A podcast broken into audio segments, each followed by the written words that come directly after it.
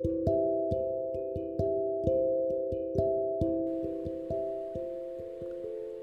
はようございます。お元気でしょうか？今日の聖書の時間となりました。今日の聖書の箇所は旧約聖書イザヤ書40章3節。イザヤ書40章3節でございます。お読みいたします。荒野で叫ぶ者の声がする。主の道を用意せよ。荒れ地で私たちの神のために王子をまっすぐにせよ。アメン。これはバビロン帰還前の時代の予言ですのでバビロン帰還の予言なのです。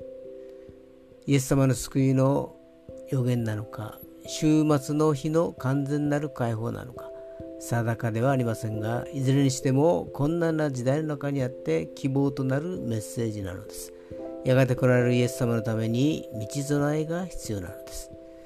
今日も死の道を整えることができますようにそれでは今日という一日が皆さんにとって良き一日でありますように。よしでした。